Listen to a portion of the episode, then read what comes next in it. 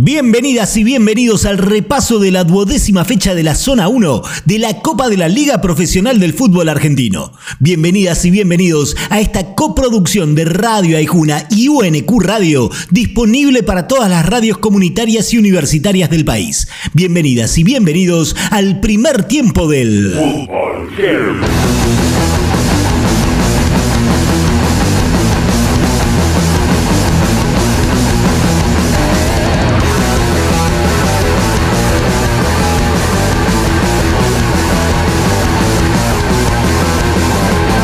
En un partido calentito y con acción del VAR, Gimnasia superó por la mínima Unión y continúa con chances de meterse entre los cuatro mejores y pelear por el campeonato. ¿Por qué calentito? Porque se peleó dentro y fuera de la cancha, a punto tal que el que terminó expulsado fue el DT del Lobo, Néstor el Pipo Gorosito. Cuando yo llegué me decían, acá hay que engrosar el promedio. Hay que, prácticamente no hemos hablado del promedio, eh, un paso hacia adelante que son metas cortitas y que tenemos que seguir mejorando sin ninguna duda. Que lo- los hinchas, el club quiere más, seguro, y nosotros también pretendemos mucho más. Así que bueno, las cosas se concluyen de a poco, no es de un día para el otro tampoco. San Lorenzo tocó fondo otra vez. En un gasómetro donde el aire se cortaba con una tijera, perdió 2 a 1 contra uno de los peores equipos del torneo, Patronato, que se lo llevó con el 2 a 1 final. Cantos contra jugadores y dirigentes, banderas al revés y una semana que promete cambios drásticos en el cuervo. Del lado del patrón, los puntos vienen bien, pero la zona del descenso lo tiene último aún.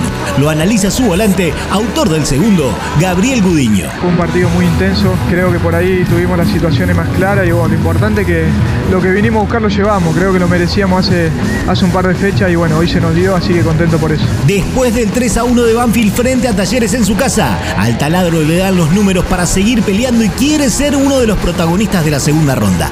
Los de Cailliña siguen de mal en peor y casi casi que cierran la tabla. Analiza el triunfo el volante de los del sur, Nicolás Domingo. Siempre es lindo ganar en casa, que la gente se vaya contenta. Creo que hoy hicimos un, un buen partido. eh, y, y nada, esto, esto continúa, tenemos que seguir eh, sumando porque es largo, pensando eh, en afianzarnos y tratar de hacer un gran partido en, en Ecuador el miércoles. En Formosa, el fútbol heavy se escucha por FM La Nueva 98.1. Racing fue más que Newells, pero la pelota no entró y no pasaron del empate en cero. Racing fue más que Newells, pero la pelota no entró y la academia se clasificó mientras que la lepra se mantiene como escolta. Racing fue más que Newells, pero no pudo ampliar la racha de triunfos consecutivos. ¿Por qué fue, Fernando Gago? No sé si es, una falla. Hubo situaciones muy claras, hubo situaciones de- de que en otro partido entraban. A ver, eh, no, no es un tema de falla, no entró la pelota. Cada quien con sus armas, River con ataque a pleno y circulación de la pelota. Atlético Tucumán con defensa férrea y contra. Así, con sus armas, el Millo y el Decano empataron en la noche de Núñez y repartieron puntos después del 1 a 1 final. Lo analiza el defensor de la banda, Paulo Díaz. Un poco de bronca por, por el partido. Es difícil analizarlo en realidad porque fue un equipo que se metió atrás y nosotros tratábamos de entrar, pero era imposible con, con 11 tipos metidos en el área. Es casi imposible, más que nada después estábamos optando un poco más por, por la pelota parada, pero, pero no se nos pudo dar, no pudimos, no pudimos marcar y, nos vamos con un gusto amargo después del partido. En su casa, Defensa y Justicia fue más que platense, pero lo perdía casi hasta el final del partido. El Halcón tuvo muchas para marcar, pero se encontró con un Jorge de Olivera que tapaba todo lo que le llegaba y aseguraba que el Calamar se llevara los tres puntos por el gol de Tito Canteros. Pero tanto va el cántaro a la fuente que Defe empató sobre el final con gol de Miguel Merentiel y sigue soñando con clasificar a la segunda ronda. Fuimos superiores de todo el partido, llegamos muchas veces al arco, no pudimos concretar, eso es cierto, pero lo intentamos hasta el final y nos llevamos un empate. Para hoy queda Argentino Sarmiento desde las nueve y media de la noche.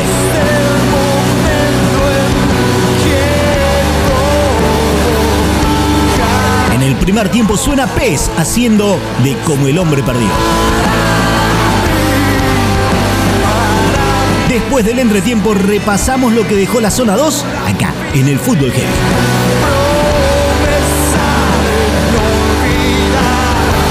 Escucha el fútbol heavy cuando quieras en Spotify. Ay, Juna.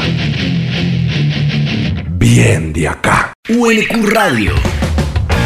La emisora de la Universidad Nacional de Quilmes.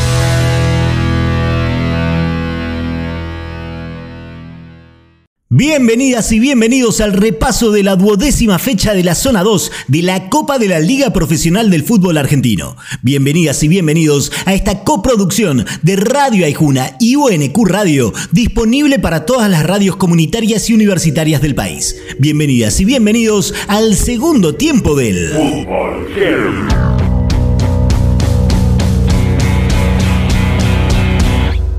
Un pincha lleno de pibes visitó a Colón con la posibilidad de clasificar a la segunda ronda. Y se dio nomás a partir del 2 a 2 final que permite que Estudiantes sea uno de los ocho que disputen el torneo. En el Zabalero, dolor por la grave lesión del Pulga Rodríguez. En el León, tranquilidad con los boletos en el bolsillo para los del ruso Zielinski. Le dimos la oportunidad a varios jugadores que necesitaban una oportunidad, también descanso a algunos jugadores que no podíamos en, vista del partido importante que tenemos el martes no podíamos tener algún lesionado o algún alguno con inconveniente. Así que eh, la verdad que vinimos acá para hacer un gran partido, no nos metimos atrás, le generaron situaciones. Bueno, la verdad los felicito a los muchachos porque vienen haciendo un esfuerzo hace un montón de tiempo y, creo que es una caricia al alma esto para los chicos del club y para el club también, porque son del futuro, ¿no? Rosario Central fue recibido por silbidos e insultos, ya que la campaña es decididamente mala. Del lado de enfrente, Independiente con la necesidad de levantar.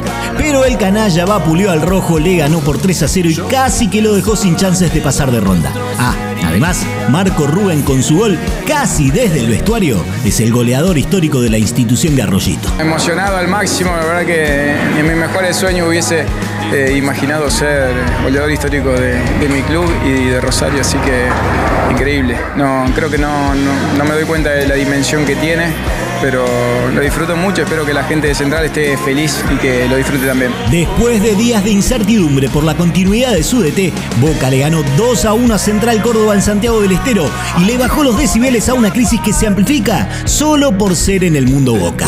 El Ceneice aprovechó lo que le quedó y se lo llevó por los dos goles del Toto Salvio. Todos queremos tirar para el mismo lado, eh, no hay otra cosa, sino que quizás eh, afuera se creen otras cosas, pero dentro del predio, dentro del equipo, las cosas estaban tranquilas porque sabemos bien lo que queremos, sabemos bien para dónde tirar y creo que hoy lo demostramos acá, que, por veces a veces no se puede jugar bien, pero la actitud siempre está, eh, la predisposición, así que hay que seguir por este camino.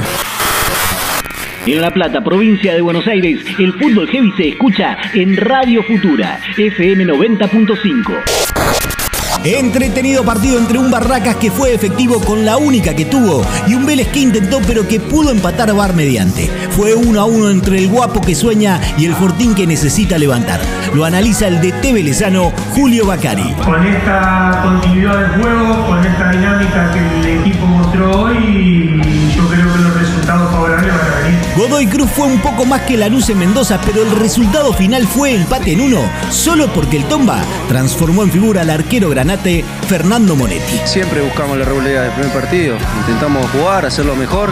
A veces las cosas no salen, pero, pero tenemos la, tranquilidad de que, estamos trabajando, de que somos los primeros en que sacar esto adelante, que el merecimiento de más puntos se tiene que ver en la cancha y bueno, hoy también era un partido complicado, ellos también tenían una presión extra por el cual conseguirlo pero, pero bueno, eh, se, dio un empate en una cancha difícil. Creo que el primer tiempo hicimos un poco más como para poder lograr el, triunfo. Para hoy quedan Tigre Arsenal desde las 15.30 y Aldo Civi Huracán desde las 21.30. En el segundo tiempo suena carajo con Ciro Pertusi haciendo constrictor. Reencontramos al cierre de la 13 cuando repasaremos todo lo que deje la Copa de la Liga Profesional, donde clasifican cuatro por zona para ser campeón y en donde suman los promedios para evitar los dos descensos que se vienen a final del torneo, acá, en el Fútbol Heavy. Hasta la próxima.